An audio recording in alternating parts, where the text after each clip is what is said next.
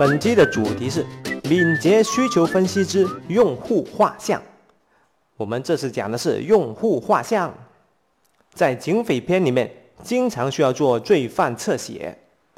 这个侧写英文名字叫做 profile，也会翻译为剖绘，指的是根据犯罪的行为方式推断出他的心理状态，从而分析出他的性格、生活环境。职业和成长背景等，那为什么要进行侧写呢？那是因为为了抓住犯罪分子。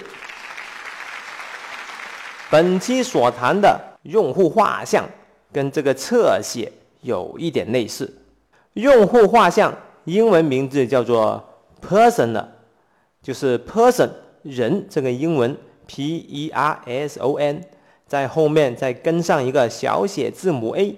Personal 用户画像的英文也可以是 profile，跟前面所讲的侧写是一样的。那为什么需要用户画像呢？这是因为我们要把产品卖出去。当你来到一个房间，发现有很多人物画像，你可能进入了一个侦探的办公室，也可能进入了产品经理的办公室。听我这么一说，你会不会有很大的压力？Oh my god！要成为产品经理，还需要先成为一名画家呀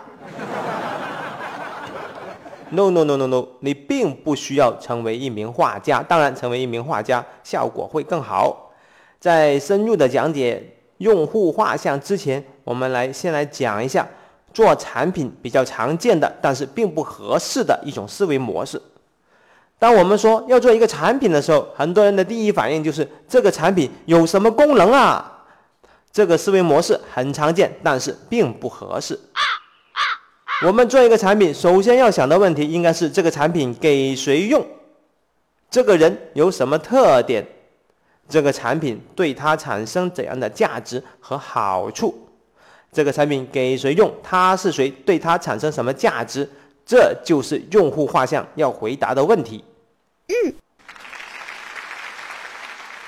用户画像一般有以下内容：首先是用户的基本信息，比方说姓名、性别、年龄、教育程度等；然后就是这个用户的喜好和性格，比方说他喜欢看书、喜欢旅游、喜欢摄影；他的性格是内向的、外向的、闷骚的、活泼的。等等。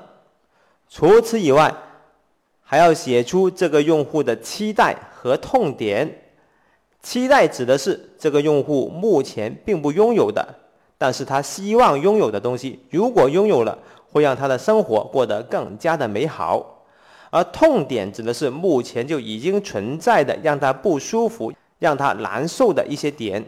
我们的产品应该满足客户的期待，解决客户的痛点，符合用户的喜好和性格。嗯除此以外，用户画像还需要画出一张用户头像。这个用户头像通常是会用卡通的生动有趣的方式把它画出来。刚才所讲的这些用户画像的信息，一般都要写在一张 A1 大小的纸上，把它粘贴出来。Excellent。一个产品需要绘制很多的用户画像，几个、十几个。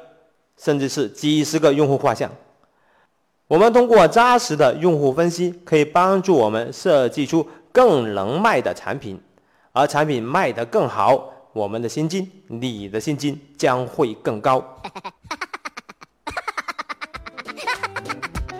我是大大大火球，无论你是产品经理还是项目经理，用户画像对我们来说都是相当重要的。想成为厉害的项目经理或者是产品经理吗？赶紧点个赞吧！下期再见。